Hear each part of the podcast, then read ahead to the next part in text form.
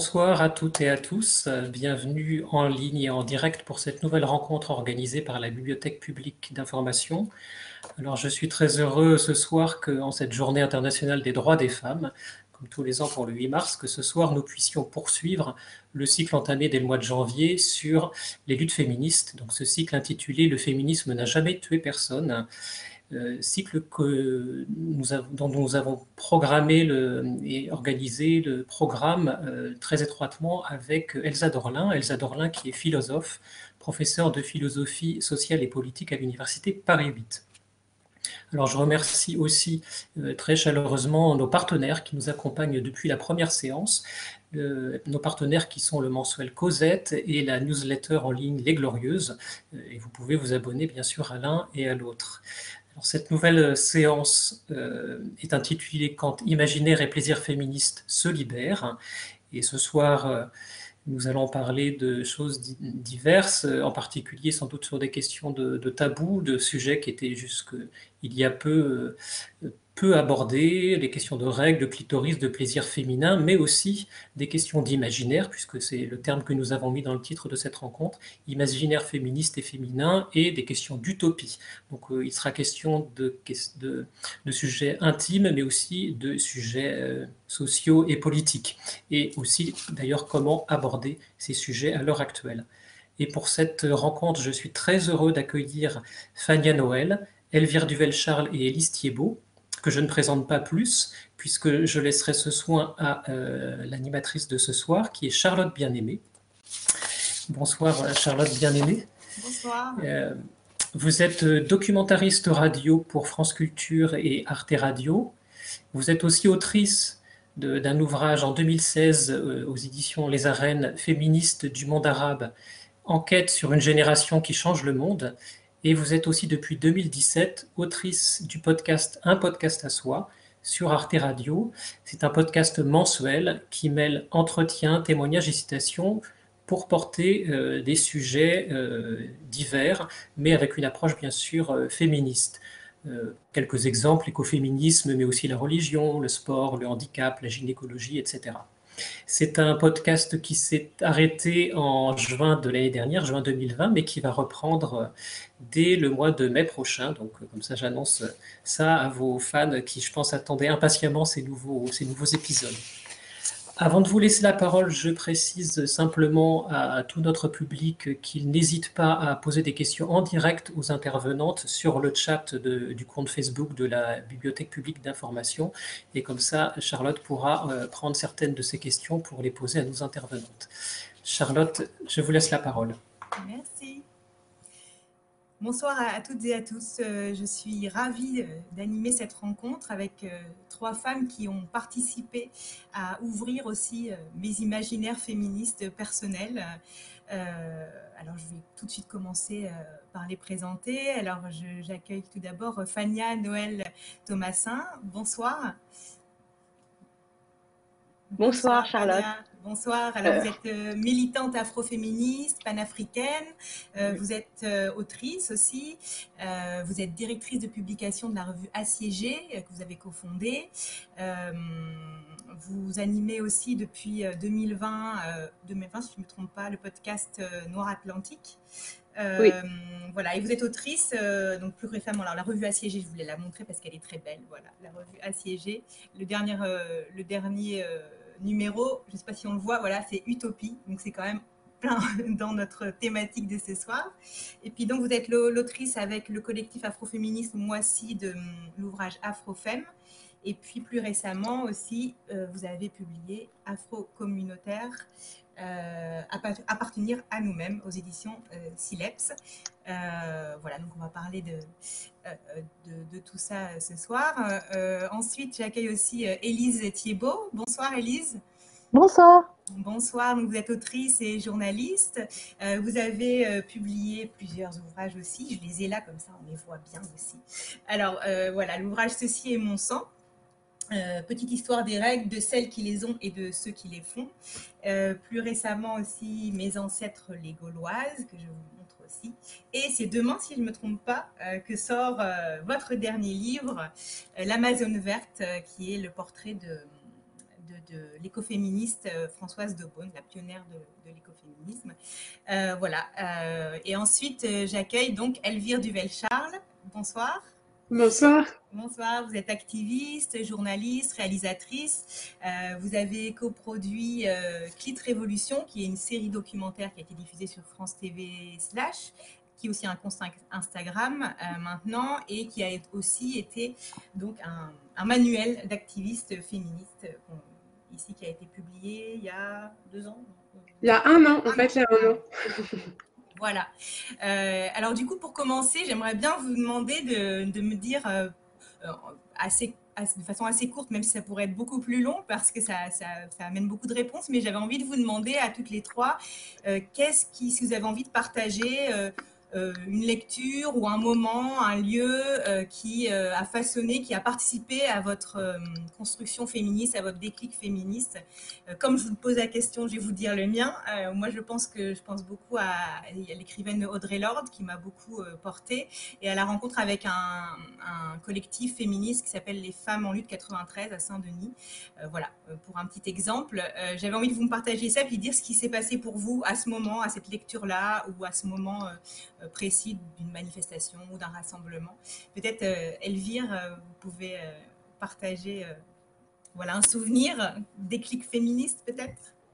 Alors, moi, mon, réel déclic féministe, ça n'a pas été tant par la lecture que par le fait de voir des femmes faire des actions. Et moi, en l'occurrence, c'était des, des qui étaient devant le domicile de DSK. mais un, deuxième déclic féministe que j'ai pu avoir, c'était en lisant Belle Hooks de la marge au centre, qui a réaligné en fait plein de euh, d'idées que j'avais, enfin de sentiments qui étaient un peu un peu confus euh, sur euh, les questions d'intersectionnalité, sur les questions aussi de rapport de pouvoir dans, dans les groupes féministes, entre féministes, et dans les groupes tout court en fait. Et, et c'est un peu, enfin c'est un peu, c'est un livre qui m'a été hyper éclairant pour moi et qui, qui m'a un peu fait changer de regard sur sur mes pratiques. Et ça, je pense que ça participe aussi de l'imaginaire, justement, et des plaisirs. Qu'est-ce qui se passe en vous à ce moment-là, du coup? Qu'est-ce qui se passe dans, dans, la tête, dans le corps, au moment de ces découvertes-là? Qu'elles soient de terrain ou... Pour moi, c'est pas tant. Mais en fait, je pense qu'on fait vraiment des découvertes par le terrain, c'est-à-dire par. Euh, enfin, on expérimente euh, le sexisme, on expérimente le racisme. En fait, c'est des choses qu'on vit euh, depuis, depuis très jeune. Et c'est juste, je pense, avoir des personnes qui arrivent à mettre des mots sur euh, ça et qui arrive à expliquer ces mécanismes-là de domination, euh, ça permet aussi de valider d'une certaine manière son ressenti, c'est-à-dire de se dire en fait, c'est pas moi qui ai l'impression que c'est bizarre, c'est pas moi, euh, c'est pas pas anormal que je me sente pas à l'aise, je sais pas quand je prends le métro, ou en fait, ce sont des choses qui sont qui sont justifiées et qui ne sont pas anodines, c'est-à-dire c'est pas des événements qui m'arrivent dans la vie et puis c'est comme ça, et c'est un peu un hasard. En fait, non, il n'y a, a, pas de hasard là-dedans, et c'est quelque chose qui est, qui est, pensé, qui est structuré, et, et je pense que ça, ça, permet aussi de, de mieux envisager justement comment faire pour euh, le contrer, c'est-à-dire comment faire pour déconstruire ça, et, et, comment dire Comment construire une utopie en fait Et je pense qu'on ne peut pas construire d'utopie si on ne comprend pas la racine, la racine du mal, si je puis dire. Fania Noël, peut-être, sur cette question de déclic euh, Je sais pas. En je sais pas si. Euh, euh, s'il y a des déclics, on, dit en sociologie que ça n'existe pas les déclics, il y a juste des parcours et après il y a la façon dont on, dont on nomme la nomination en fait. C'est juste, il y a un jour où on on, fait la nomination et je pense que c'est un point important de se nommer, de dire je suis afroféministe ou je suis féministe. C'est un point important de, construction identitaire militante, j'imagine, ou même de son rapport au monde.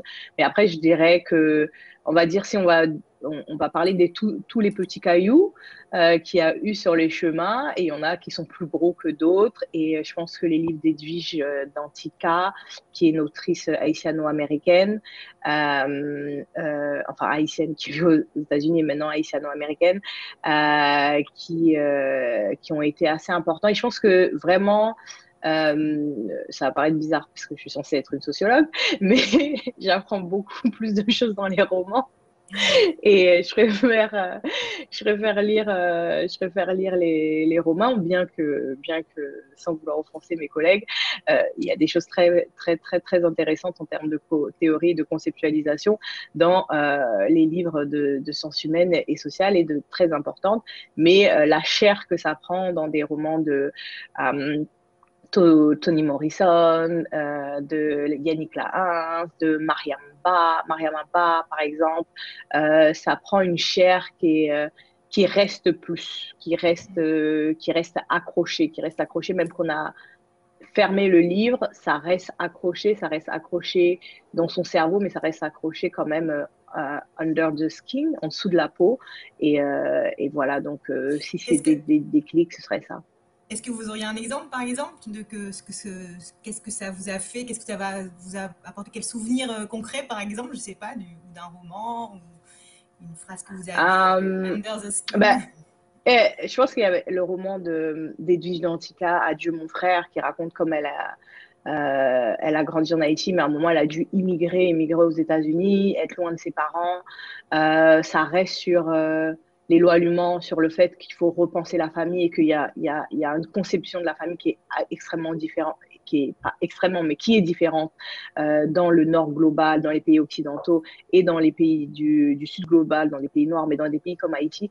Au vu culturel de, la façon, les féministes haïtiennes disent que les, foyers haïtiens sont majoritairement, euh, euh, on va dire, des familles monoparentales et pas dans le sens où les hommes ne sont pas là, mais dans le sens où, leur vie elle est tellement à l'extérieur que c'est des femmes et beaucoup de regroupements de femmes qui élèvent des enfants et aussi que la, notion de parentalité est extrêmement étendue. Elle est extrêmement étendue aussi avec la migration parce que parfois il faut envoyer ses enfants sans soi ou parfois on part sans ses enfants et, euh, et ça fait repenser beaucoup de choses à qu'est-ce que c'est être parent, à partir de quand on arrête d'être parent, qu'est-ce que la migration fait au lien de parentalité, qu'est-ce qu'elle fait aussi à des nouvelles reconfigurations en termes d'exploitation euh, euh, patriarcale, parce que aussi il faut dire que le patriarcat ne se déploie pas de la même façon que que le fait de, par exemple, ne pas vouloir que sa compagne travaille, c'est une forme de patriarcat, mais il y a des formes de patriarcat qui sont centrées sur le fait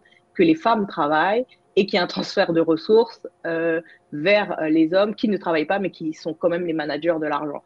Donc, en fait, c'est ça aussi de, de comprendre que que culturellement, que ça s'adapte, que le patriarcat, il, s'adapte en fonction non seulement des classes sociales, en fonction de l'environnement, l'environnement en fonction de la minorité, comme moi je suis noire, euh, c'est pas la même chose. Euh, euh, les luttes féministes sont pas pareilles en Haïti que aux États-Unis où j'habite ou en France où j'étais, euh, mais qu'il il y a des destins communs qu'on n'arrive pas à s'en défaire euh, malgré euh, euh, le contexte. Le contexte fait beaucoup, mais le contexte ne fait pas tout. Hmm. Bah, on va revenir justement sur tout, à l'heure sur la question des luttes féministes en Haïti. En Haïti, justement, j'aimerais que vous nous en parliez un petit peu. Et, mais avant, peut-être Élise, pardon, vous, votre petit caillou, alors, le plus gros des petits cailloux, ce serait quoi? Je partage euh, tout à fait l'idée de Fania que le déclic, euh, je, je, je ne l'ai pas, je serais incapable de l'identifier. Euh, je pense qu'il y a des lectures, effectivement, qui ont été importantes. Alors, on va voir que moi, je suis d'une autre génération parce que la, la, découverte du texte fondamental de Simone de Beauvoir, Le deuxième sexe, quand j'avais 17 ans, je me souviens de l'avoir lu. J'ai retrouvé l'édition, que j'ai toujours, l'édition de poche du deuxième sexe, annotée euh, par mois quand euh, j'avais 17 euh, ans a été vraiment, alors pour le coup, un vrai choc. Je l'ai relu plusieurs fois pour comprendre la condition qui était la mienne et que je n'avais pas identifiée. J'avais eu des, des, déclics dans ma vie personnelle. J'avais eu aussi des déclics en voyant la vie de mes parents et à quel point la, leur situation était euh, inégalitaires alors que c'était des personnes qui prétendaient euh, être euh, très égalitaires, qui étaient très engagées politiquement. Et puis, dans le, deuxième déclic est venu beaucoup plus tard, enfin le deuxième déclic, la deuxième rencontre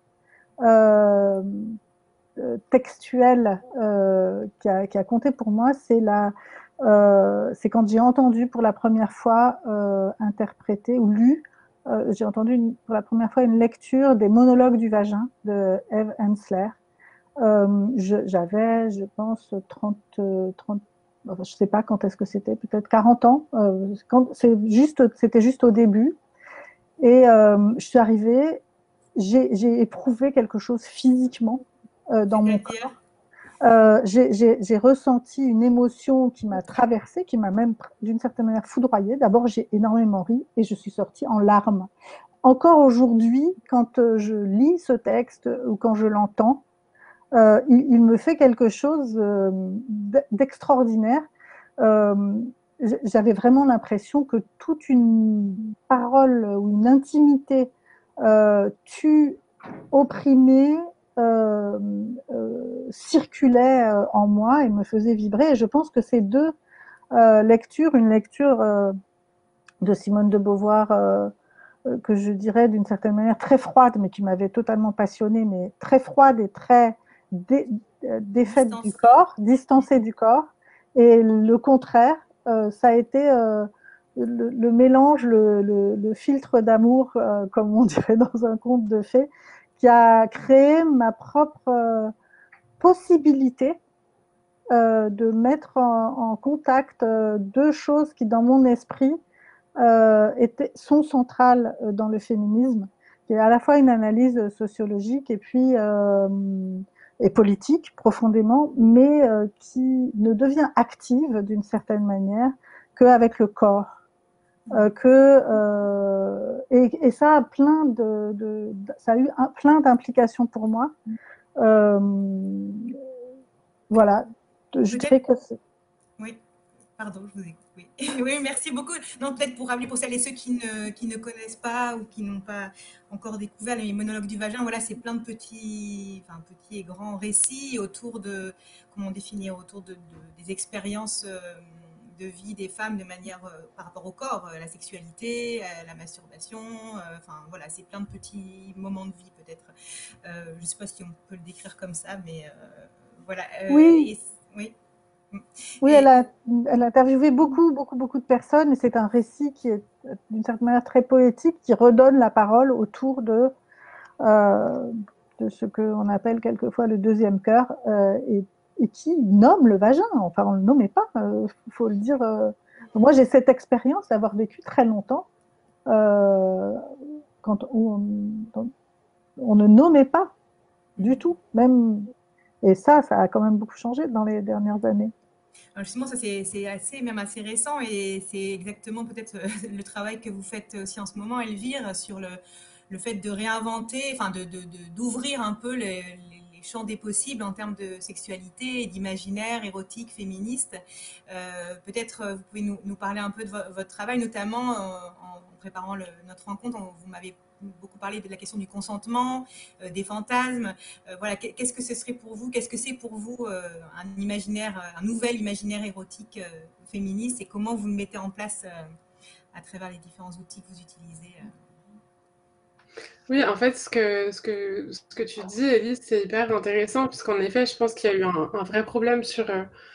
Euh, Fania, tu en parlais aussi sur le fait de nommer les choses et d'arriver à... Enfin, je pense que les nommer, ça nous permet aussi de, mieux les comprendre. Et en fait, euh, j'ai l'impression qu'on est en train de vivre depuis deux ans une révolution que moi j'appelle la révolution du clitoris, mais auquel on peut donner le nom qu'on veut, une forme de révolution sexuelle qui, euh, qui suit MeToo, qui s'inscrit dans la continuité de MeToo, et c'est très intéressant, parce qu'en fait, MeToo, ça a permis euh, de reclarifier euh, qu'est-ce que c'est que le consentement et qu'est-ce que c'est que le non-consentement. Et en fait, je sais qu'il s'est rendu compte qu'il y avait aussi plein de euh, d'a priori, par exemple, euh, même moi, le harcèlement sexuel, pour moi, c'était de la drague lourde, et ce que je pensais être du harcèlement sexuel, c'était en réalité de l'agression sexuelle sur le lieu de travail. Et en fait, cette redéfinition même légale de, de toutes les, violences sexuelles, elle a été, je pense, hyper révélatrice pour beaucoup d'entre nous, puisqu'en fait, on s'est rendu compte euh, qu'on a été beaucoup plus souvent victime de violences sexuelles que ce qu'on ne pense, et que, et je pense que c'était aussi un espace dans lequel on s'est remis à parler de sexualité, puisqu'en fait, euh, j'ai l'impression que depuis les années 70, il y a eu 70, le droit à la contraception, etc., on a parlé de sexualité, on a eu des, des ateliers d'auto-exploration où on se regardait euh, à quoi ressemblait son vagin, etc. Et puis en fait, après, il y a eu une espèce de une, pause un peu où on s'est plus concentré, j'ai l'impression, sur l'égalité salariale, etc., euh, sur des questions plus euh, sociétales. Et on a mis un peu la vie privée et intime, surtout la vie sexuelle, de côté. Et, du coup, nous, ce qu'on a, ce a fait, quand je dis nous, je parle de Kids Révolution, mais aussi de, de plein d'autres militantes féministes qui euh, se sont d'ailleurs, j'ai l'impression, beaucoup emparées d'Instagram en fait pour, pour faire ce travail-là. Ce qu'on a voulu faire, c'est euh, se dire, ok, d'accord, donc maintenant on a compris comment fonctionnait le consentement, on, réalise aussi qu'on a grandi avec euh, une culture du viol, c'est-à-dire qu'en fait notre modèle de la séduction, euh, c'est quelqu'un qui te plaque contre un mur sans te prévenir, et en fait ça c'est une agression sexuelle, mais c'est ça qui est sexy quand tu regardes un film, et du coup, mais on sait tout ce qu'on ne doit pas faire, mais comment on peut faire autrement? Et en fait, c'est là qu'il y a un travail qui est hyper intéressant, de se dire, ça remet en question ton rapport au plaisir aussi, de, je sais qu'il y a, nous, on a eu énormément d'abonnés avec qui on a commencé à parler et, qui disent, bah, en fait, euh, on se rend compte que euh, je me force de moi-même, c'est-à-dire, en fait, je n'ai pas été violée, puisque à aucun moment j'ai exprimé le fait que je n'étais pas consentante, et même parfois c'est moi qui ai initié un acte sexuel, mais euh, c'est moi qui. Ça m'a perturbée, pardon, on a perdu Fania, ça m'a perturbée. Mais en, gros, je, n'étais pas. Euh, j'étais consentante, mais je me suis forcée parce que euh, j'ai ressenti une injonction, j'ai l'impression qu'il faut que je le fasse, que machin, etc. Et je pense que ça a redéfini aussi, ça a permis de nous questionner sur notre rapport à notre sexualité, euh, à la norme aussi.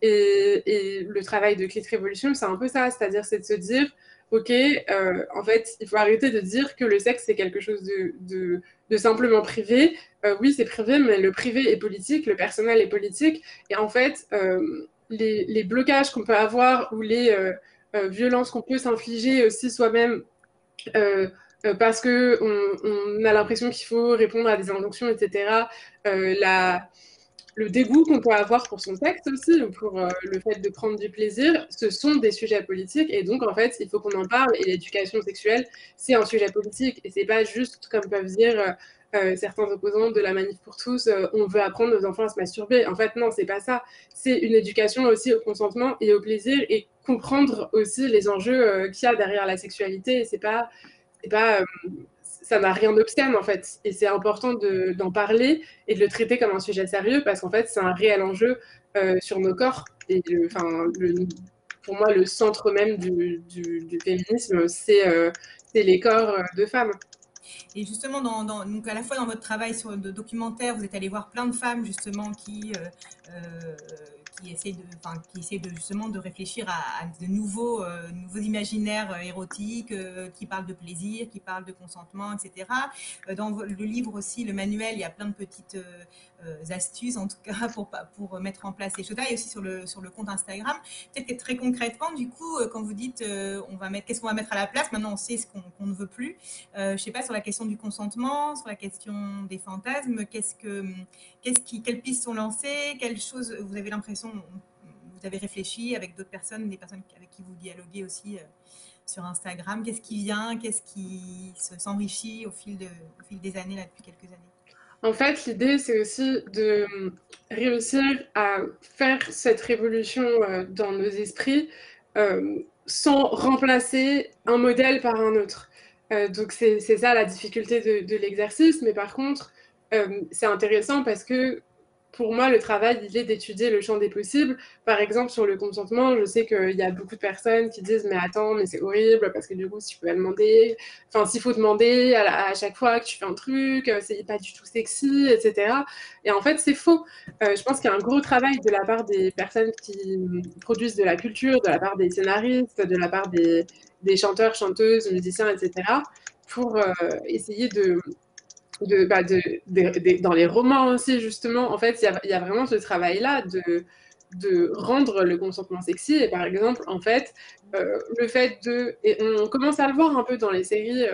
euh, des personnes qui disent euh, j'ai envie de toi. En fait, dire j'ai envie de toi, c'est une manière de demander le consentement de la, personne. Et en soi, c'est pas quelque chose de hyper rédhibitoire, tu l'amour, etc.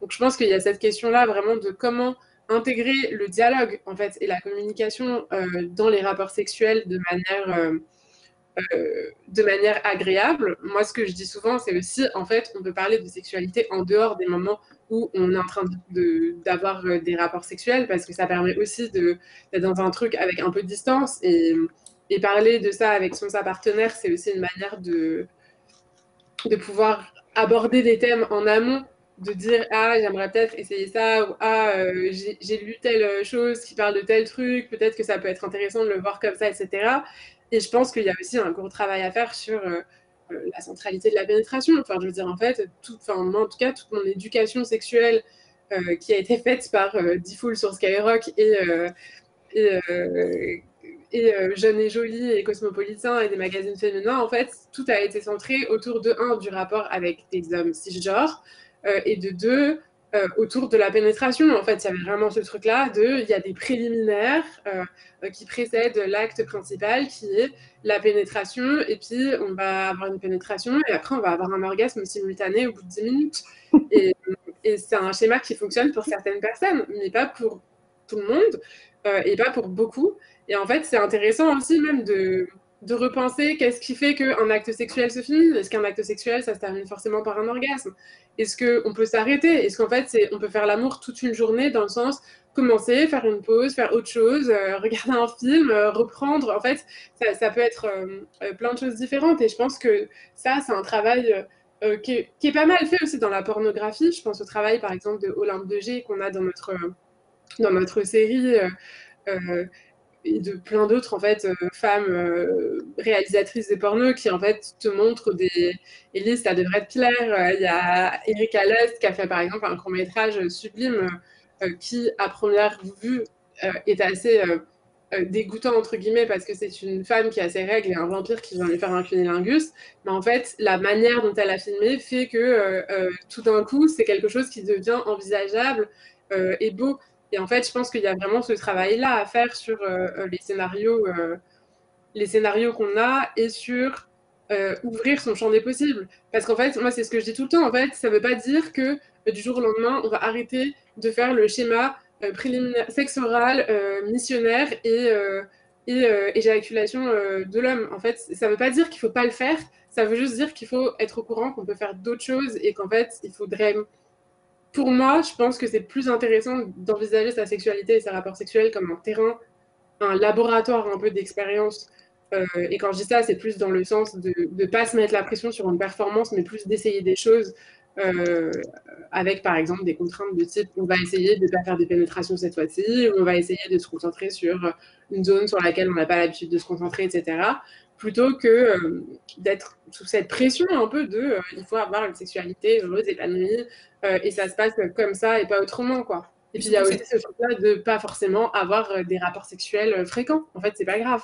Surtout que ces normes-là, en fait, elles ont, ça a été aussi prouvé que beaucoup de femmes ne prenaient pas de plaisir dans, dans ces schémas-là aussi. Enfin, il y a aussi cette, ce besoin de redécouvrir nos plaisirs, etc. tu parlais aussi, dans, vous parlez aussi dans les, dans les documentaires, dans le livre, de la question des fantasmes aussi, euh, d'assumer ces fantasmes, de les, de les regarder comme tels et euh, de, de réfléchir à ce qu'on en fait, en fait, euh, sans, sans, honte et, sans, et même de les enrichir, en fait. Il y a, ça aussi, je trouve c'est intéressant sur la question des, des imaginaires, de ce qu'il y a dans nos têtes et de rapport au corps et au rêve en même temps. Enfin...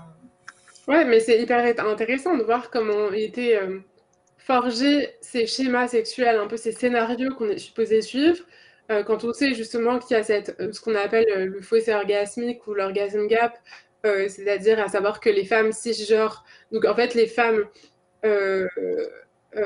hétérosexuelles ont moins d'orgasmes que les femmes cisgenres homosexuelles, et elles ont moins d'orgasmes que les hommes de toute façon.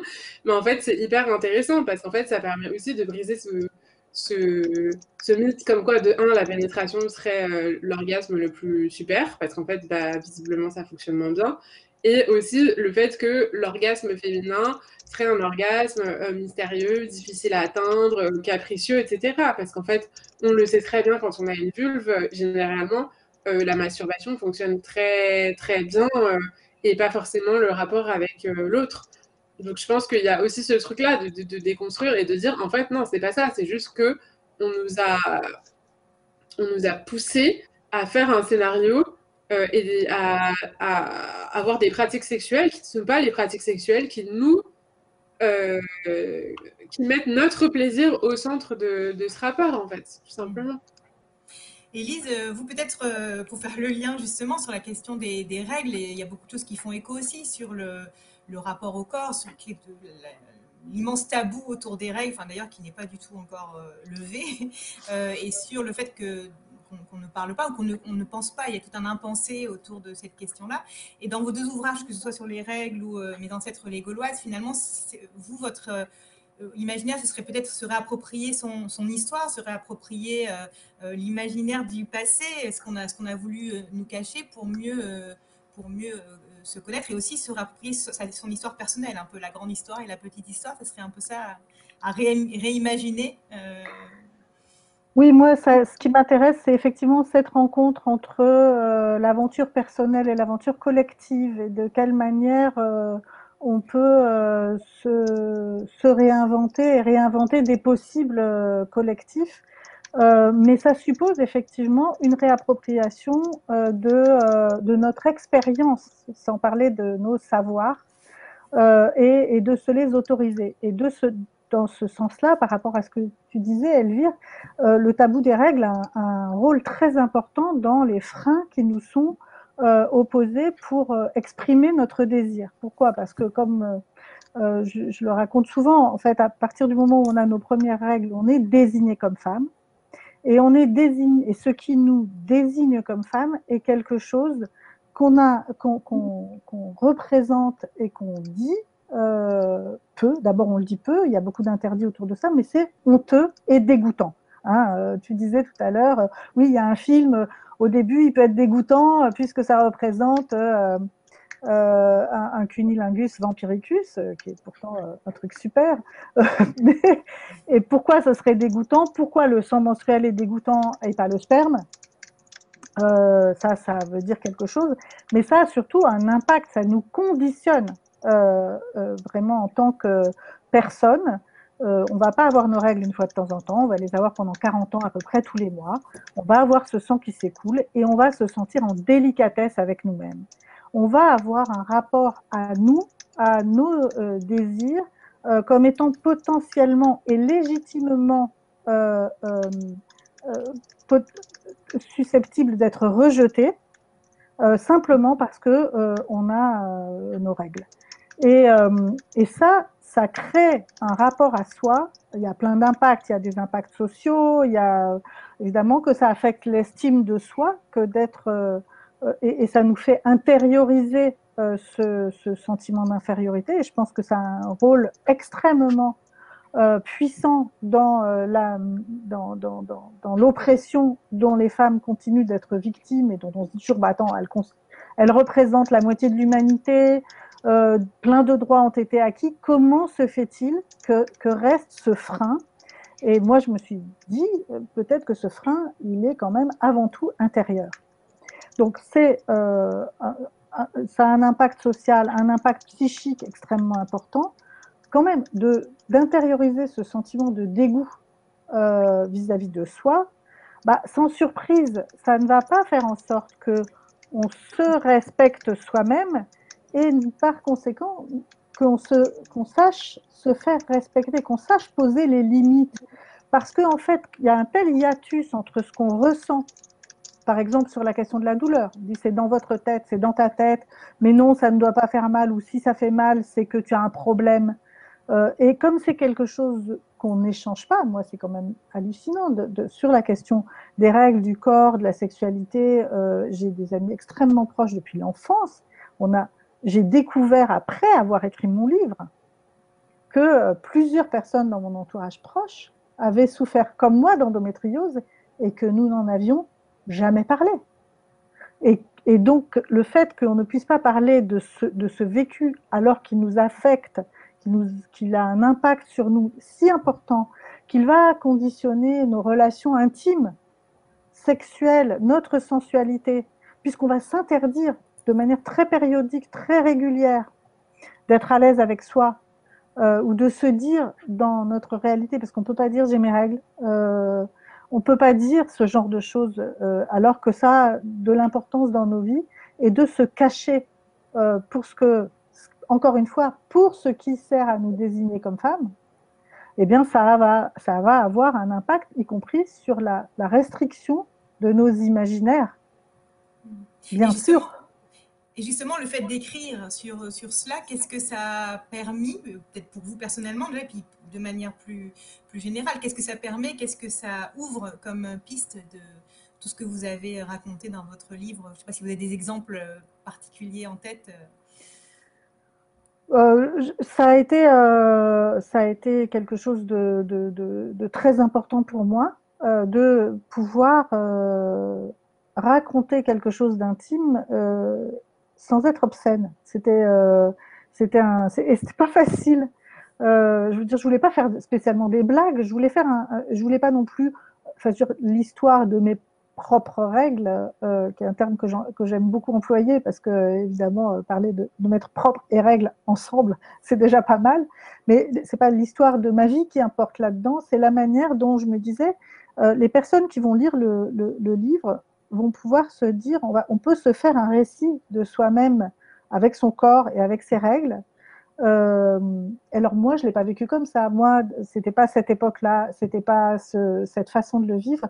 Mais d'une certaine manière, c'est il y a un infra. Enfin, c'est un livre où c'est un récit qui, que j'ai conçu de telle sorte qu'il puisse permettre d'autres récits, d'autres récits que l'on fait en, en lisant un, et, pour moi, un livre, ça sert à ça, c'est d'ouvrir l'imaginaire des autres sur ce qu'on a vécu, s'autoriser à penser cette expérience de vie comme non pas le résultat de l'immanence. Tout ce qui concerne les femmes, c'est renvoyé à l'immanence, à l'animalité. Euh, ce qui est des règles, la maternité, euh, la ménopause, c'est quelque chose de qui, ne fait pas l'objet d'une pensée, euh, qui n'est pas un objet de réflexion euh, qui est jugé digne. Et moi, je disais, bah, ça fait partie de nos expériences, euh, ça fait partie euh, de nos vécus. Et oui, on a la possibilité de faire quelque chose de cette expérience. C'est une, une expérience existentielle que avec une culture, avec une dignité. Euh, et, c'est ça qui m'a importé euh, de faire. Et dans le livre Mes ancêtres les Gauloises, là, vous, vous parlez de, de récits de soi, justement. C'est aussi ce que vous avez continué à faire dans votre livre Mes ancêtres les Gauloises. Et là, c'était plus un retour sur votre histoire qui vous permettait de tirer des fils dans la grande histoire. Je pense à l'histoire des a, celles qu'on appelle les cocottes, euh, voilà, que, dont vous parlez dans votre livre, ou les Amazones. Euh, C'était un peu l'idée de, tirer le, le, fil de votre propre généalogie. Qu'est-ce que ça permet aussi, ça, encore une fois, de, de revenir en arrière? Je pense que vous parlez aussi beaucoup de votre position de femme blanche. Vous parlez de la question de s'intéresser à sa blanchité aussi, même si c'est encore des choses qui sont en réflexion, euh, enfin, ce que vous expliquez dans le livre.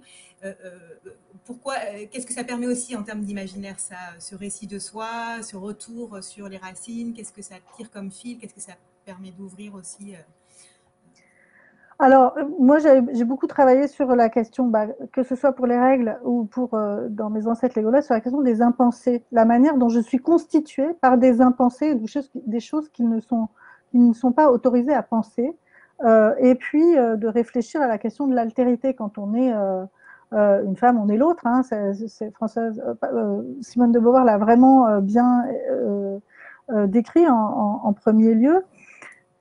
Revenir sur sur sur cet héritage, ça avait un lien avec aussi les règles et la question de la sexualité, puisqu'il se trouve que je suis descendante de de, plusieurs générations euh, de femmes qui ont été des courtisanes, des cocottes euh, ou assimilées à des filles perdues, euh, des prostituées et qui ont aussi qui sont rentrées en, en, en comment dire, qui ont fait partie du mythe national. Et il y a beaucoup de mythes à, défaire ou auxquels on doit se confronter sur le, à la rencontre de l'intime et du politique.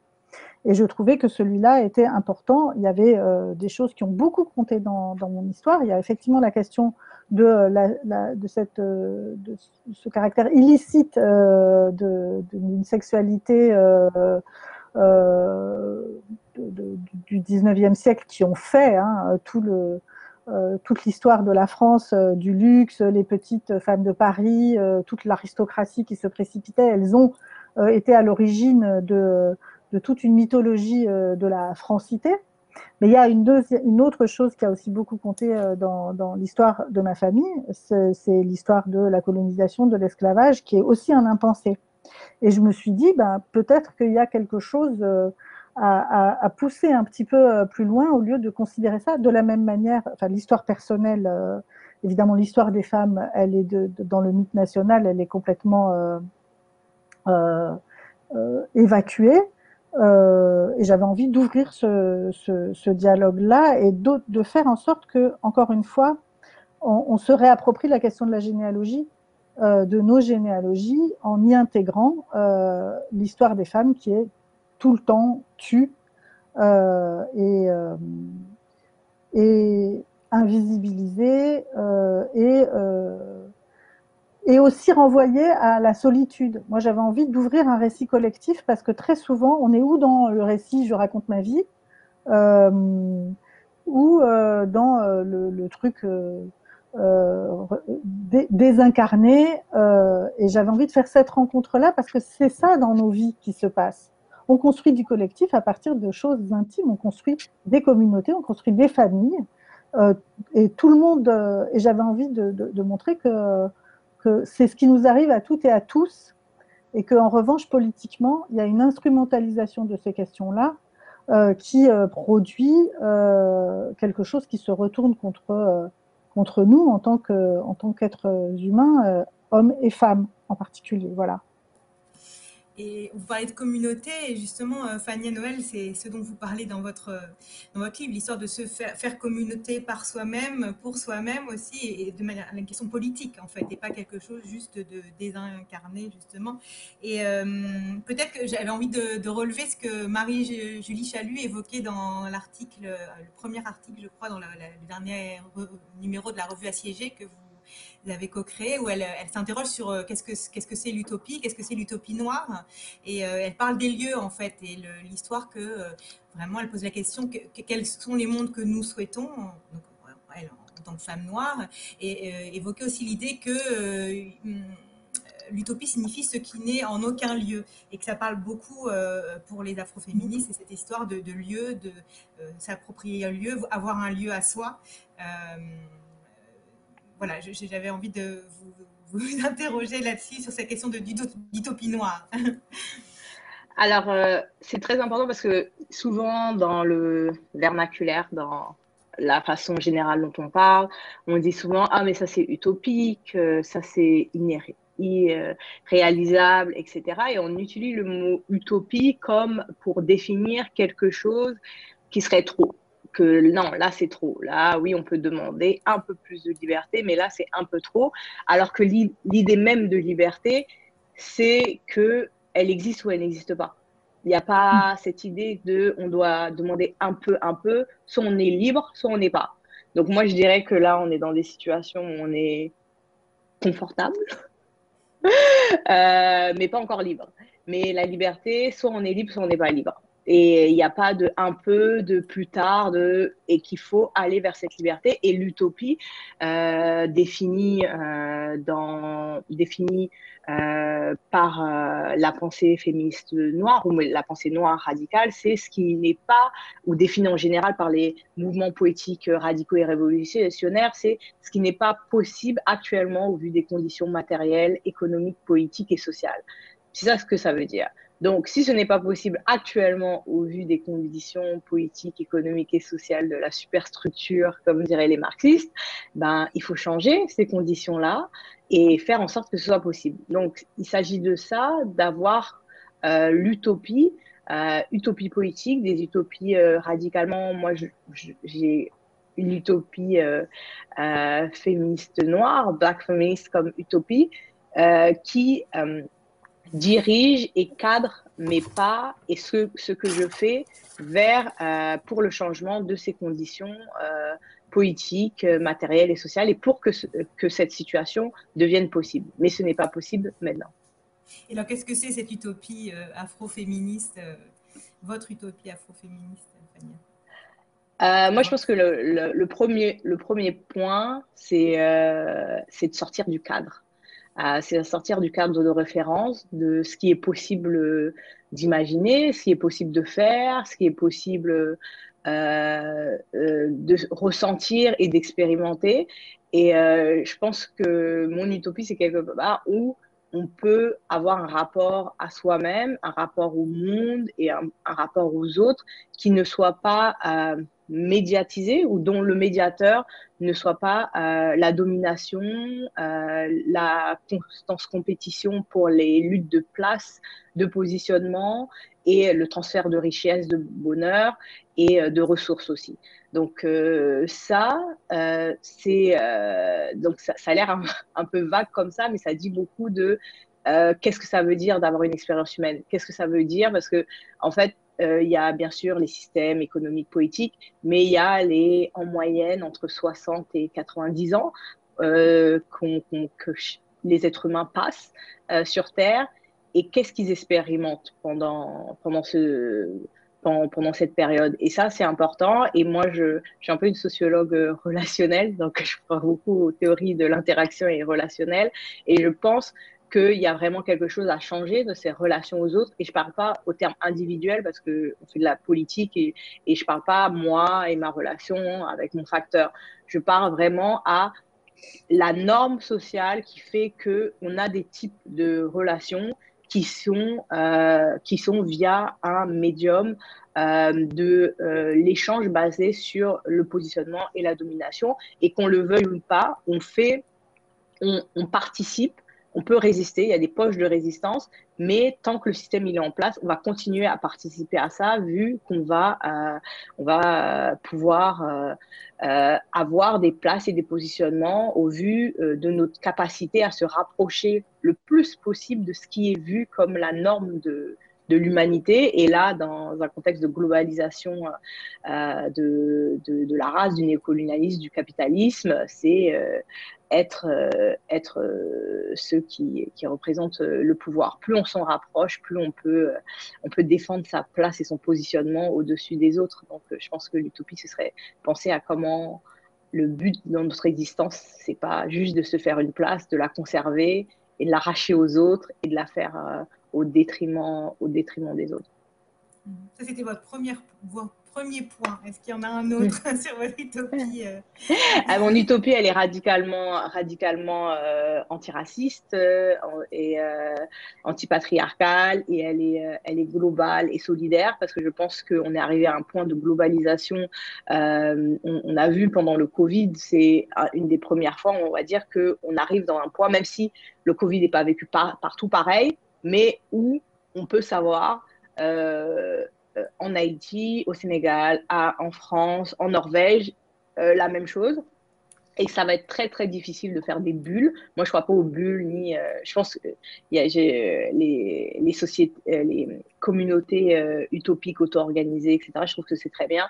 Mais je pense que tant que le système il est comme il est, c'est des choses qui, peuvent, qui sont extrêmement éphémères et extrêmement fragiles. Et faire de la poétique, c'est justement sortir de la fragilité, de la euh, précarité, euh, euh, les, les, organisations et les, les moyens de s'organiser qui sont de libération. C'est-à-dire qu'on doit sortir, parce que quand on est militante, afroféministe et féministe et militant en général, on fait des petits trucs bricolés, mais c'est très précaire c'est parce que ça dépend d'un changement de euh, gouvernement. Un petit vent et c'est parti.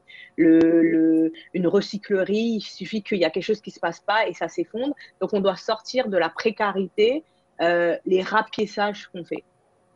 Et euh, pour sortir de la précarité, les rapiessages qu'on fait, il faut euh, le rapport de force, faire de la politique, s'organiser politiquement, créer un rapport de force, résister, tenir la ligne, surtout en ce moment avec euh, les retours, enfin pas le retour, on va dire le renouveau et le rebranding des réactionnaires de tous bords, de tout poil et de tout genre sur, sur les questions. Tenir la ligne, se démarquer et faire des, des de, des positions qui se démarquent euh, des tentatives de récupération par le capitalisme néolibéral, mais aussi euh, par euh, des idées qui seraient réformistes. Alors, ce qu'il faudrait, c'est une libération totale. Donc, je pense que c'est important pour la politique de faire ça et de transformer radicalement. Et on transforme la société par la politique en faisant de la politique. Et ça ne veut pas dire la politique électorale gouvernementale, je parle de la politique en, termes de l'organisation collective avec un agenda,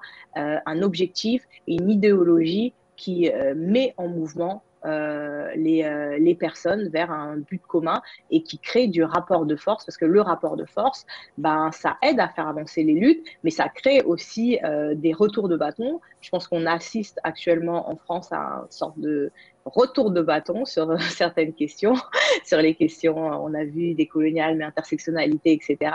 Euh, et, c'est ça la politique, ça va, c'est pas facile, euh, mais c'est nécessaire. Ce que vous écrivez dans votre livre aussi, c'est le rapport de force aussi euh, qui est important pour vous vis-à-vis de l'État en fait. Euh, Peut-être vous vous démarquez oui. d'autres féministes à ce niveau-là.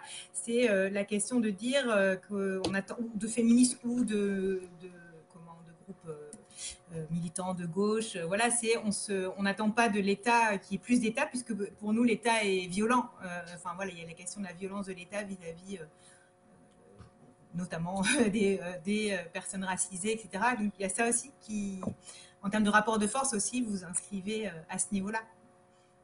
Ah oui, parce que en fait, moi, je pense que je m'inscris dans. Enfin, peut-être j'ai une petite fibre anarchiste, on ne sait jamais, mais je pense que l'État, surtout l'État actuellement euh, euh, qu'on a vu depuis une soixantaine d'années, l'État néolibéral qui fait que les intérêts de, la bourgeoisie sont euh, collude avec ceux des intérêts de l'État et que la transformation néolibérale euh, en, nuance, on va dire, avec euh, le, capitaliste, euh, capitalisme classique, c'est que les néolibéraux ont compris que en fait, euh, c'est pas moins d'État qu'il faut, c'est plus d'État, mais plus d'État qui défend ses intérêts. Et on voit bien que euh, le but, c'est d'infiltrer l'État et de faire que euh, on n'a pas besoin, ils ont plus besoin de combattre l'État vu que l'État défend leurs intérêts. Et dans et l'État ne peut pas défendre deux intérêts. Il peut pas défendre l'intérêt de la bourgeoisie et l'intérêt du des personnes qui ne font pas partie de la bourgeoisie. Ce n'est pas possible, ce n'est pas réconciliable, euh, c'est un antagonisme perpétuel et, euh, et qu'on peut indépassable. Donc, euh, je pense que euh, investir dans l'État comme un, un, une façon qui pourrait nous libérer dans ce contexte-là, dans un État qui n'a pas été, je pense que dans d'autres contextes, c'est possible. Les États qui ont été construits comme en opposition à des systèmes de domination, comme pour l'autodétermination, mais la création et, et la, la, façon dont, dont l'État, surtout les États occidentaux, sont faits et sont basés sur, euh, sur euh, avec le capitalisme, l'exploitation, le colonialisme, je ne vois pas comment euh, cet État peut être un médiateur de libération pour quelques groupes marginalisés que ce soit.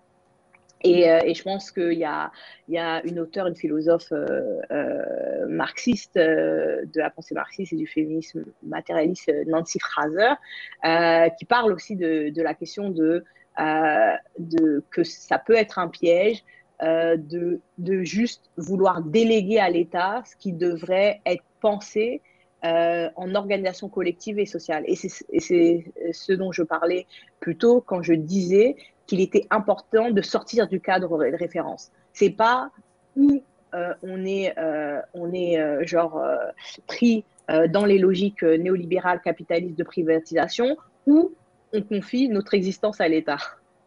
C'est pas ça. Y a pas, on, peut faire autre chose. On peut avoir d'autres modes d'organisation qui ne reposent pas à déléguer nos existences à l'État, à des fonctionnaires ou à des représentants politiques euh, ou à euh, des personnes euh, qui qui s'en servent comme que de nos forces de travail. Et sortir du cadre de référence, c'est penser des imaginaires féministes qui repensent le mode d'organisation de la société, le mode d'organisation, mais aussi de distribution du pouvoir, de distribution de la parole, de distribution de comment on décide collectivement de notre avenir politique, des modes de décision. Et je pense que le capitalisme, le système en place fait en sorte que euh, ils nous disent il n'y a que ça qui est imaginable. Et, plus ça va, plus ce qui est possible devient petit.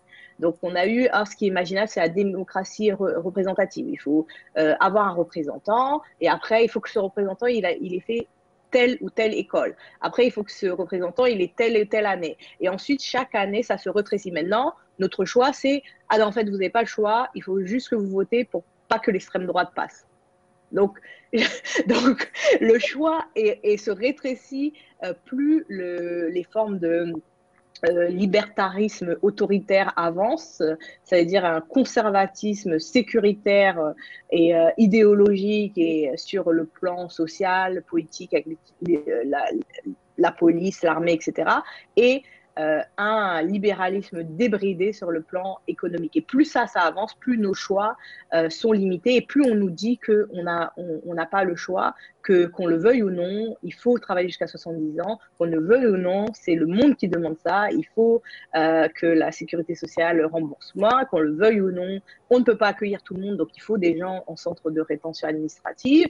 Et et bientôt, je pense qu'on le veuille ou non, le genre doit être ancré ancré, ancré, et, et qu'on ne peut pas, penser ni parler de choses comme euh, la grammaire ou, euh, ou euh, l'histoire, parce que c'est l'histoire et qu'on le veuille ou non, c'est comme ça et on ne refait pas l'histoire, comme si les gens pensaient qu'on allait retourner dans le passé pour refaire l'histoire, mais on peut refaire ceux qui ont fait l'histoire au départ et, et ceux qui ont choisi de retenir ce qui était légitime ou pas. Donc, euh, donc voilà, donc je pense que c'est vraiment ça, euh, dépasser le cadre. Mmh. Et, euh, peut-être une dernière question, c'est sur la question de l'imaginaire. Justement, vous dites comment on tient l'imaginaire féministe? Alors, très concrètement, c'est quoi que vous avez envie de tenir jusqu'au bout et très concrètement que vous tenez jusqu'au bout? L'éthique. Je pense que, mais s'il y a une chose, même si je pense que en fonction, ça dépend aussi de, du temps que les gens y des, des rencontres qu'ils font avec euh, des théories, parce que c'est toujours, on est toujours sur les, les épaules d'autres personnes, euh, que ce soit qu'on fait de la recherche euh, ou qu'on fait du militantisme, c'est-à-dire qu'on ajoute, il y a des gens qui, qui, ont, qui ont conceptualisé des choses importantes, et après, de génération en génération, on affine, on ajoute, on articule, parce que le monde social, c'est ça qui est un et deux sûrement, ça va tout le temps faire 1 euh, plus 1 va tout le temps faire 2, j'imagine. Mais euh, les analyses sur le monde social, elles changent en fonction des configurations, elles mutent, elles sont pas pareilles, etc. Et je pense que tenir la ligne, ça veut dire euh, tenir au fait de, de, garder la pensée critique au vu des mutations. Et ça, c'est important parce que ça évite de tomber dans des pièges où on voit, enfin, dans des pièges, on va dire dans des pièges ou dans, dans les, dans les, dans, dans, les, dans ce qui fait de nous le, côté de nous le plus réactionnaire. Donc il faut lutter contre euh, la, la, facette de nous. Il y a des gens qui ont plus de facettes réactionnaires que d'autres, mais les facettes réactionnaires qui, de nous qui veulent euh, plus de police, plus de prison, plus de surveillance, plus de contrôle, moins de droits pour les autres et plus pour nous, etc. Donc il faut lutter contre ça et lutter même quand, et, ce sont des formes subtiles, même quand c'est des formes qui peuvent être euh, justifiées, on va dire, et légitimées par des discours féministes, par de la théorie féministe, par des discours intellectuels. Et ça, euh, il faut appliquer une, pensée critique. Et quand je dis qu'il y a des personnes qui sont tombées dans ce piège de la de ne pas constamment faire les allers-retours avec la pensée critique et la réactualisation de ça, on, arrive à ce qui s'est passé. Euh, euh c'était hier, c'est ça, où voilà, ce que certaines féministes sont allées manifester contre, en, en, pointant du doigt des travailleuses du sexe, alors que dans un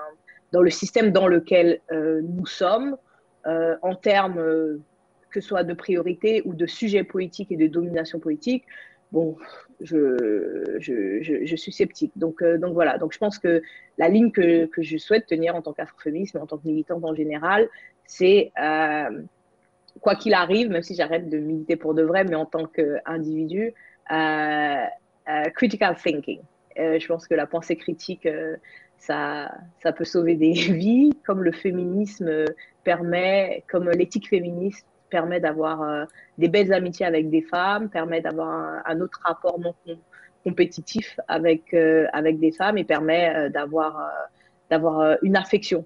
Et je pense que le féminisme développe l'affection des femmes entre elles, de la, vraie affection, c'est-à-dire de l'empathie et, de, et de, et de l'affection justement, c'est ce que vous encouragez aussi à, développer, euh, Elvire, dans, le manuel d'activisme féministe. Il y a vraiment des astuces très concrètes, par exemple, pour des euh, lycéennes, des collégiennes, pour mettre en place euh, des actions. Je ne sais pas, mettre en place une boîte à règles dans les toilettes, bloquer un lycée pour contester contre telle ou telle chose dans le règlement, la question des jupes portées par les filles, etc.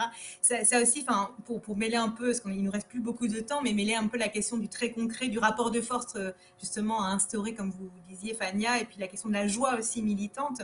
Euh, euh, c'est ça, c'est des choses très concrètes, faciles, rapidement, et aussi euh, faire par soi-même tout de suite. J'étais étonnée aussi des outils que vous donnez, et puis des, personnes qui les mettent en place, qui discutent un peu avec vous aussi sur le, après sur Instagram. c'est on fait tout de suite et par nous-mêmes. On n'attend pas, je sais pas, d'être en lien avec une asso féministe ou on y va. C'est des petits outils, on peut le faire vite et ça avance quoi. oui, en fait, en fait, j'ai l'impression que euh, parfois la théorie peut être un piège. En fait, c'est à la fois hyper nécessaire parce que justement, comme disait Fania, ça permet aussi de se construire et puis ça fait, enfin, ça s'ajoute et ça et ça, ça affine notre pensée critique. Mais il y a aussi euh, euh, le fait que parfois, du coup, on se rend compte qu'il y a énormément de personnes qui n'osent pas commencer à militer parce qu'elles ne se sentent pas légitimes, parce qu'elles ne sont pas complètement sûres, parce qu'elles ne veulent pas dire de bêtises, etc. Et parfois, c'est aussi bien de dire, bon, bah, en fait, on y va, parce qu'il n'y a pas besoin euh, d'avoir euh, un bac plus 5 pour savoir que euh, on devrait toutes, toutes avoir, toutes et tous, avoir accès à des protections périodiques, par exemple. Et en fait, il y avait vraiment cette idée-là de dire, euh, on sait que parfois euh, choisir, euh, par exemple, choisir l'association auprès de laquelle tu vas militer ou la trouver, parce qu'en fait, pour toutes les personnes qui habitent pas dans des grandes villes, elles se sentent hyper isolées. Ça peut être compliqué, ça peut être impressionnant, et l'idée c'était vraiment de se dire, enfin, de donner des outils très concrets d'activisme en disant, en fait, tu peux y aller toute seule aussi ou avec ton petit groupe d'amis, et, en fait, les petites initiatives peuvent aussi euh, euh, avoir de grands impacts. Je pense par exemple justement à la boîte à règles où en fait c'était pas du tout quelque chose. Enfin moi j'avais jamais pensé à cette idée et c'est des collégiennes en fait qui nous ont contactés sur Instagram en disant nous on veut installer une boîte à règles dans notre collège mais l'infirmière scolaire ne veut pas et donc en fait à la base ce qu'elle voulait c'est que nous on fasse un peu un, du bruit, un call-out pour mettre la pression au lycée, enfin au collège. Et, euh, et du coup, ce que, au départ, euh, on a essayé de leur donner des, des éléments d'argumentation de, pour voir. Je lui dit, ben, va voir ta CPE, parce que peut-être que la CPE sera d'accord. Si la CPE n'est pas d'accord, allez voir les parents d'élèves. Enfin, en fait, c'était mettre à disposition des, euh, des serviettes hygiéniques. oui, voilà. En fait, l'idée, c'est d'avoir simplement une boîte en carton dans les toilettes, euh, dans laquelle euh, les personnes qui ont des, des protections en plus puissent faire des dons pour que celles qui n'en ont pas, qui sont en panne, etc., puissent se servir. Et, et c'était intéressant parce qu'en fait, on a, documenté tout ce processus-là qui a duré deux semaines euh, sur l'Instagram de Clit Révolution. Et en fait, ce que ça a donné, c'est euh, euh, des centaines de collégiennes, lycéennes qui, à leur tour, ont été dans leur administration, qui ont monté ces initiatives, etc. On a aussi des profs et des CPE qui, qui s'y sont mis. Et en fait, je trouve ça hyper beau dans le sens où c'est pas grand chose, entre guillemets. Et en fait, c'est euh, ces, trois collégiennes, euh, elles avaient juste euh, un petit bout de carton. Enfin, c'est hyper simple à mettre en place, mais en réalité, ça a véritablement déclenché quelque chose dans plein de collèges, plein de lycées, et je trouve ça hyper, hyper puissant de, de, sortir un peu de cette admiration qu'on peut avoir pour les activistes les plus médiatisés. pour se rendre compte qu'en fait, on peut nous aussi avoir des actions qui ont un impact fort sur une échelle sur une échelle locale, mais qu'en fait cette échelle locale, elle peut ensuite s'agrandir. Et, et c'était pour ça en fait que nous dans le, dans le guide d'activisme, on avait vraiment envie de donner des méthodes à la fois très variées, c'est-à-dire euh, ça, peut être des choses en groupe, comme des choses euh, sur euh, Internet, que ça corresponde en fait aux différents types de personnalités. Ça peut être comment bloquer un, organiser un blocus, comme comment organiser une pétition virale, faire une parodie, etc. Et en fait, l'idée c'était vraiment de pouvoir offrir un panel d'outils expliqués par des activistes qui elles-mêmes euh, ont utilisé en fait euh, euh, ces méthodes-là et je trouvais ça, important et en fait ça a marché parce que on a, vraiment pris plaisir à voir des, beaucoup de retours de personnes qui, notamment dans les collages en fait, qui me disent bah en fait j'ai rejoint les collages en voyant ou j'ai monté un groupe de collages dans mon village, dans ma ville. et ça c'est hyper plaisant parce qu'en fait j'ai l'impression qu'on a aussi un manque d'accès à on a eu très peu de transmission euh, euh, militante. Et pourtant, c'est des outils qui sont très importants parce qu'en fait, c'est important de savoir comment faire valoir tes droits. Et c'est aussi des outils et des actions qui sont source de joie, en fait. Voilà, une fois qu'on a réussi à faire même une action, une petite, entre guillemets, action dans un collège, euh, voilà, il y, a quelque chose qui s'empare, voilà, il y a quelque chose de, puissant qui s'empare de, des personnes qui, mettent en place ces actions. Dans le livre, comme vous disiez, vous parlez aussi de celles qui, qui, ont précédé et qui ont déjà commencé depuis bien longtemps, des actions aussi comme ça, dont vous parlez aussi, Élise, de beaucoup hein, dans votre prochain livre qui sort demain, euh, voilà, de la joie militante, des actions euh, joyeuses, drôles euh, et qui sont source d'empouvoirment, si on le dit en francisant, dans le livre vous parlez, dans, le livre de portrait de Françoise de Beaune que vous faites et qui sort demain. Vous parlez beaucoup de ça aussi. on a effectivement euh, eu très peu de mémoire des histoires euh, qui ont été, par exemple, celles des engagements féministes euh, des années 70. tu parlais, Elvire, tout à l'heure, il y a eu comme une espèce de pause pendant un certain temps et un défaut de, transmission. On, se rend bien compte dans l'action politique que des, des, moyens ou une, par lesquels la, la magie euh, réactionnaire et capitaliste s'exerce sur nous, c'est de couper nos liens. Alors les couper les, liens euh, de transmission, euh, nous, nous couper nos singularités, couper nos affects, nous priver de la possibilité de faire groupe, de faire communauté. C'est comme ça que l'oppression s'installe, s'inscrit, s'impose dans nos vies. Et c'est euh, bon, on parle beaucoup aujourd'hui d'un féminisme euh, trop radical, euh, trop excessif, etc. Quand on voit le parcours de Françoise Daubonne, qui est la pionnière de l'écoféminisme, et pas seulement d'elle, mais de, de, de, celle de sa génération, et, et on, on, est, on, se rend bien compte que oui, effectivement, on n'a rien obtenu jamais en étant poli, gentil euh, et respectueux de l'ordre établi. Qu'il faut commencer par être irrespectueux euh, de ces normes et euh, que le, caractère central de sa pensée euh, de féministe et surtout d'écoféministe, c'est de penser la, question de la hiérarchie et de la norme. La norme hétérosexuelle d'une part, mais pas seulement.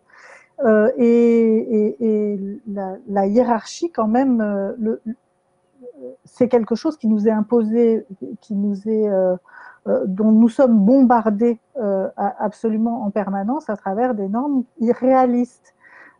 et donc, pour moi, en tout cas, ce qui importe pour libérer ces imaginaires, c'est d'abord de, de, trouver à s'autoriser hein, la, possibilité de, de reconnaître la valeur de nos expériences, de, comme le disait Fania, de nos affections, de nos liens, euh, de reconnaître de la valeur à ce qui nous a précédé. Euh, tu parlais d'être assis, euh, assis sur les épaules de quelqu'un. Il y a cette dimension-là de retrouver la valeur de nos liens. Toute la société capitaliste et patriarcale, elle est fondée sur les divisions et les additions. La, même la pensée rationnelle, le ratio, c'est le fait de compter. Euh, et euh, de penser plutôt euh, nos liens, nos unités, euh, nos joies, nos ressentis. Il faut savoir qu'aucune oppression euh, ne s'installe sans le déni de nos ressentis, de nos sensibles, de, nos sensations. Et, le déni est là, et cette oppression, elle s'impose toujours par la violence. Donc on a un, pour libérer ces imaginaires, besoin de se, se, libérer de cette violence et de se réparer en interne en renforçant nos liens, en renforçant nos ressentis, en défendant le droit aux sensibles. Ce qu'il y a derrière euh, la question du consentement, c'est ça. Euh, ce qu'il y a derrière euh, le désir, de dire nous sommes des êtres sensibles, nous ne sommes pas des choses, nous ne sommes pas des cibles marketing, nous ne sommes pas des instruments, des soldats, des, des, catégories. voilà, nous sommes, nous avons droit à l'infinité des possibles séparément et ensemble, mais surtout ensemble, parce que séparément, nous n'existons pas et on est pris dans un écosystème. Et c'est ce que raconte d'une certaine manière avec tous ces excès, parce qu'il faut de l'excès pour sortir d'une oppression de ce niveau-là, de quelque chose qui va euh, coloniser euh, nos esprits. Euh, le terme est fort, mais ça commence comme ça, qu'on accepte toutes les autres formes d'oppression et les autres formes de.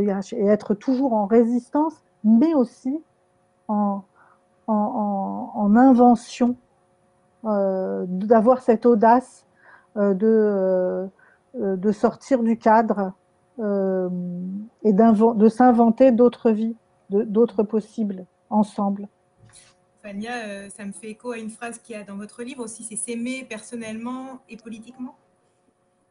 Oui, les deux. Je pense qu'il y a. Parce que je pense qu'il y, a une, il y a vraiment des discours euh, néolibéraux et qu'on voit souvent de commodification de, de oh, il faut euh, vous aimer, euh, l'amour de soi, et après on va vous faire des coachs, et après vous aurez un mm. tips pour vous apprendre à vous aimer, etc. Et c'est utile individuellement, il y a des choses qui sont utiles, mais politiquement, ça veut dire en tant que sujet politique. C'est-à-dire que lorsqu'il y a des discours qui disent que vous devez penser vos, euh, vos intérêts euh, euh, comme part d'un groupe, vous devez les diminuer euh, pour penser de vos intérêts subjectifs ou euh, le court terme ou pour euh, plaire, pour dire que vous n'êtes pas comme les autres. Par exemple, il y a, y a, beaucoup de... moi, je pense que dans, dans, dans les discours des, des qu'on voit des femmes qui disent « Ah non, moi, j'ai pas d'amis femmes, j'ai que des amis hommes, etc. » comme si c'était un je sais pas, une marque de, c'était un trait de personnalité et de caractère. Je pense que c'est justement ça, c'est-à-dire qu'il y a un manque d'amour en tant que sujet politique, parce que je vois pas, vu comment le système est organisé là, comment on peut être épanoui émotionnellement euh, en n'ayant pas de relation euh, amicale avec d'autres femmes, surtout quand on est une femme dans des relations internationales, pour avoir euh, des, des, un, support système quand ça, quand, quand, ça va mal. Et euh, il y a plein d'études qui montrent que les hommes ne savent même pas comment être amis, que la masculinité fait qu'ils ne savent même pas comment être proches entre eux. Donc, je, ne sais pas comment ils font pour être euh, amis, etc. Donc, je pense qu'il y a vraiment, il y a vraiment cette, cette, cette question-là. Et s'aimer politiquement, ça veut dire avoir, avoir conscience qu'on fait partie euh, d'un groupe, d'un groupe plus, plus large, un groupe social qui est objectivé, qui est euh, qui subit une subjugation, comme euh, le groupe des femmes noires dont je fais partie, mais aussi des femmes, des noirs, etc. Et penser comment, comment ça affecte nos possibilités, nos horizons, et comment on peut faire en sorte pour essayer de, de, de, changer les choses. Et pour revenir sur ce que disait Elvire, je pense que moi, je considère le militantisme comme étant collectif et politique.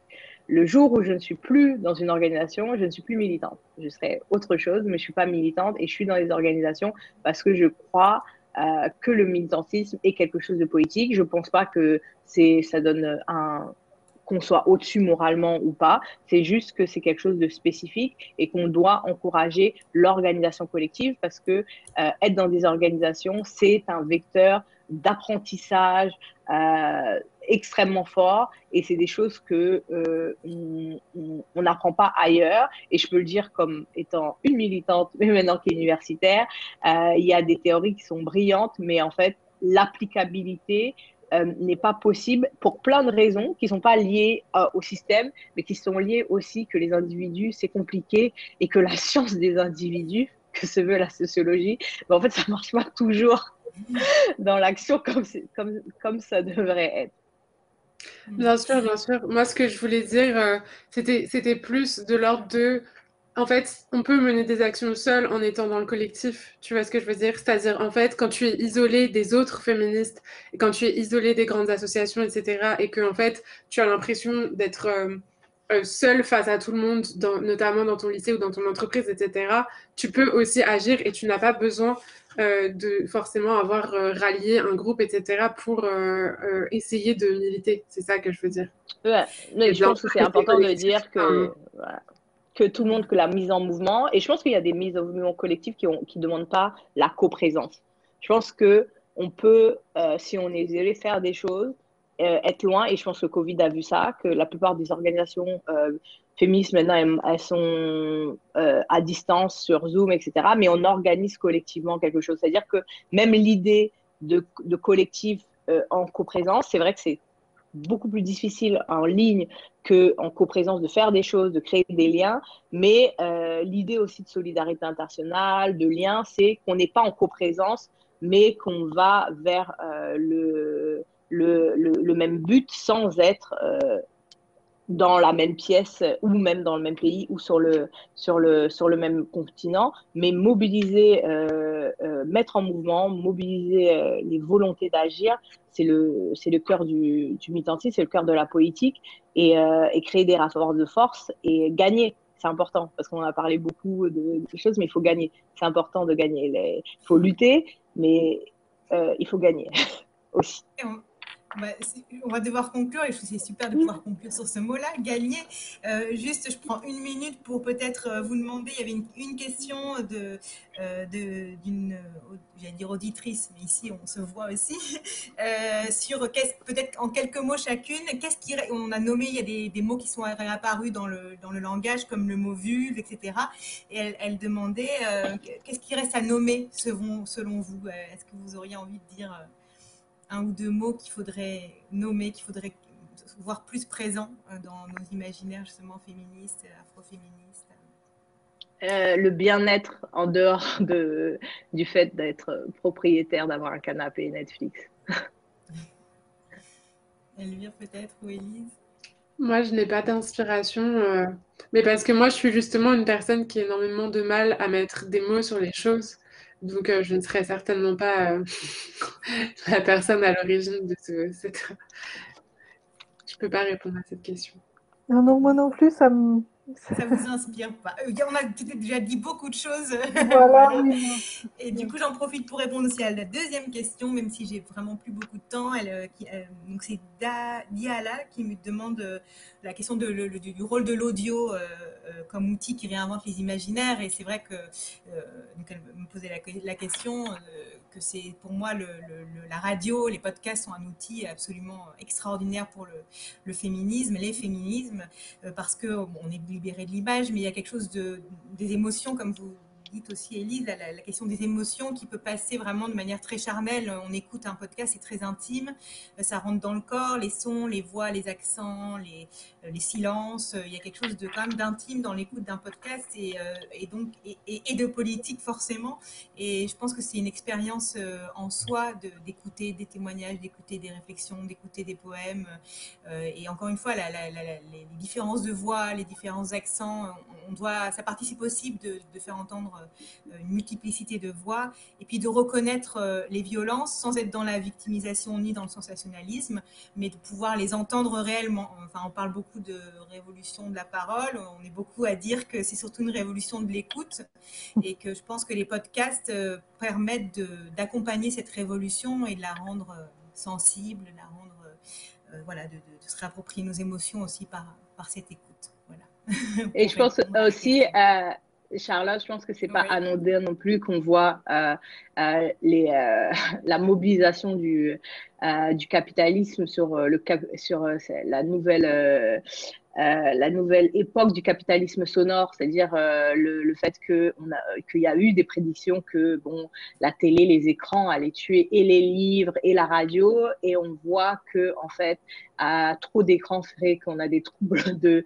l'attention et que les gens euh, sont plus portés vers l'audio, et on voit la mobilisation de de plein de secteurs euh, du capitalisme pour euh, la captation de, du temps de cerveau disponible et du temps auditif euh, disponible pour réinventer les coupures pub, etc. Alors qu'ils pensaient que, que ben, on allait être devant nos télés, mais bon, le streaming a changé quelque chose, donc on n'a plus d'intention de regarder des téléfilms coupés par la publicité et on, on, voit ça. Donc à chaque fois qu'il y a des nouveaux, euh, des nouveaux outils et plateformes qui sont investis par, par des luttes, ils sont juste derrière comme des boutons. Hmm. Donc, il faut continuer à lutter et gagner. Merci beaucoup à toutes les trois. Euh, merci. Je vais rendre le, je sais pas comment on dit, pas l'antenne, mais je vais laisser la parole à Sébastien. Merci beaucoup et à bientôt. Merci. Merci.